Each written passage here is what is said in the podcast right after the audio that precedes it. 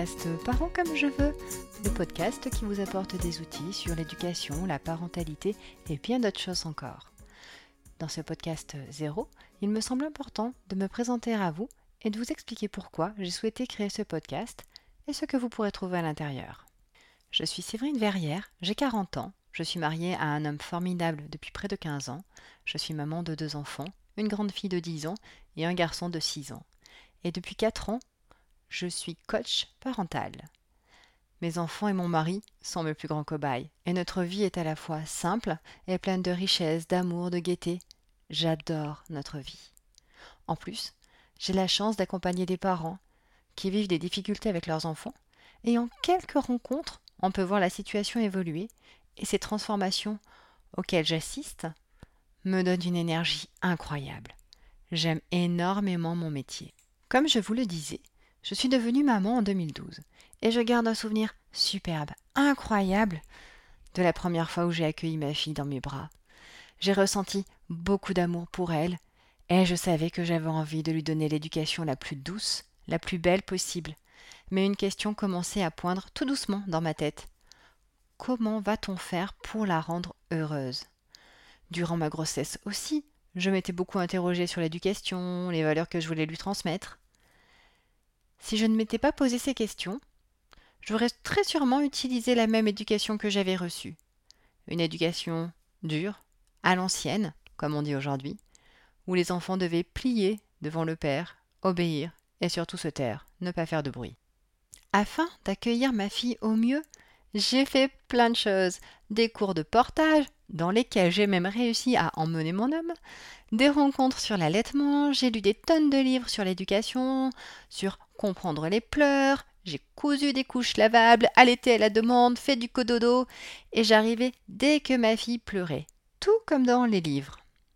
C'était tellement important pour moi d'être la maman parfaite, celle qui fait tout bien, à qui on mettra obligatoirement 10 sur 10 parce que tout est parfait. Mais la réalité, c'est qu'il était impossible pour moi de continuer à rester dans cette situation. Parce que je me suis complètement oubliée dans tout ça. J'étais à bout, à bout d'énergie, d'envie, d'entrain. Je n'en pouvais plus d'être H24 la maman parfaite. Je n'avais plus de plaisir à recevoir les amis, j'étais trop fatiguée. Dès que j'avais un moment, j'avais envie de dormir.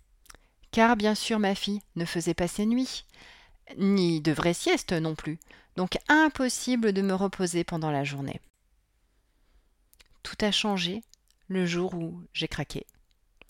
Je me suis retrouvée assise, par terre, adossée contre un meuble de la cuisine, en pleurs, en, en explosion de larmes précisément. J'en voulais à la terre entière, à mon mari de ne pas s'occuper assez de notre fille, j'en voulais à mes chiens d'aboyer, à mes chats de miauler, et surtout j'en voulais à ma fille. Je voulais qu'elle arrête, qu'elle arrête de pleurer, de prendre aussi longtemps pour téter, de me faire passer des nuits pourries. J'en pouvais plus. J'adorais ma fille et en même temps, j'avais plus envie, plus d'énergie de continuer avec elle comme ça. Je m'en voulais de ne pas être la mère parfaite qui réussit tout. Je m'en voulais que la maison ne soit pas nickel. J'étais au fond du gouffre et personne ne voyait ça. Parce que j'avais réussi à donner le change, ça ne se voyait pas que je n'en pouvais plus. Mais j'étais vraiment totalement vide totalement sans énergie. Cet événement a fait naître en moi l'envie d'être plus moi-même, de vivre, enfin même de revivre pour moi, de ne plus subir ma parentalité, de cesser cette pression que je me mettais et d'apprécier enfin nos moments en famille. Mais je ne savais pas du tout comment créer une relation qui respecte mes besoins et ceux de ma fille. Je ne savais pas faire. Et je ne voulais pas risquer de rater l'enfance de ma fille, de ne pas prendre assez soin d'elle. J'avais un choix à faire, ne rien faire et continuer comme avant, ce qui bien sûr aurait été insupportable car je ne voulais surtout pas finir en burn-out en burn parental, ou bien trouver des solutions. Alors, j'ai décidé de chercher des spécialistes de l'éducation pour apprendre, comprendre comment on crée la relation que l'on veut avec nos enfants et pour leur partager mes questions, mes doutes. Le truc, c'est que les spécialistes de l'éducation que je voulais tant rencontrer n'existait pas.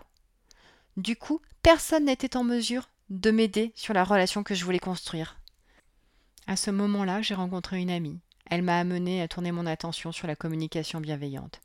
J'ai compris que la parentalité bienveillante, ce n'est pas s'épuiser pour être accroché à nos enfants du matin au soir, en faisant en sorte qu'ils ne vivent aucune frustration, mais plutôt qu'il faut s'autoriser du temps pour soi et ne pas tout miser, ne pas se concentrer uniquement sur l'enfant. Alors, j'ai choisi de me former pour comprendre. J'ai commencé par une formation sur la communication avec les enfants, puis un diplôme universitaire sur le développement des compétences émotionnelles, sociales et cognitives. Mais je voulais aller encore plus loin. J'ai continué en me formant sur la psychologie positive et même l'approche centrée solution. Pour trouver des solutions non pas toutes prêtes, mais propres à chacun, à chacune, en s'appuyant sur nos propres forces et pour trouver nos propres solutions. Grâce à ça, j'ai pu reprendre confiance en moi en tant que maman, en tant que femme, en tant qu'épouse, en tant que chef d'entreprise. Tout ça m'a permis d'améliorer toute l'ambiance à la maison. C'est alors que j'ai réalisé que le secret du bonheur à la maison, c'est de se connaître, de se respecter, de savoir communiquer de manière adaptée, de comprendre de quoi a besoin un enfant pour grandir en toute confiance, et qu'il est possible de choisir le parent que l'on veut être. Aujourd'hui, je peux profiter d'être avec mes enfants, de prendre du temps pour moi, pour me ressourcer. Ce qui me permet chaque jour d'apprécier les petits déjeuners en famille, de retrouver mes enfants le soir en étant heureuse de les voir, de leur permettre de se mettre au devoir sans crier. Si, si, c'est possible. Et pour moi, ce podcast est là pour ça, pour partager mon expérience, vous apporter des idées, des astuces, des exemples tirés du quotidien, du mien et du vôtre aussi. Vous proposer aussi des petits défis, des petites expériences. J'ai également prévu des épisodes de questions-réponses. Vous pourrez poser vos questions sur ma page Facebook. Peut-être que par moment, vous trouverez que je m'écarte un peu du sujet, mais ce n'est pas grave. Piochez ce qui vous parle, ce qui vous inspire, et le reste vous parlera peut-être plus tard, ou peut-être pas. L'image qui me vient est celle d'un oiseau qui picore ce qui lui plaît et qui laisse le reste de côté. Ce podcast sera publié une fois par semaine, les vendredis. La durée sera plutôt courte, autour de 10 minutes. Vous pouvez laisser vos questions ou commentaires sur la page Facebook Séverine Verrière, V-E-Y-R-I-E-R-E-S, et vous inscrire sur le groupe Parents comme je veux. Je me sens pleine de joie et d'énergie de partager avec vous cette aventure et j'ai hâte de commencer d'avoir vos retours. Il est possible de s'abonner dès maintenant sur le podcast Parents comme je veux sur la plateforme de votre choix et je vous invite à suivre son actualité sur Facebook sur la page Séverine Verrière. Je vous invite également à vous inscrire sur le groupe Parents comme je veux.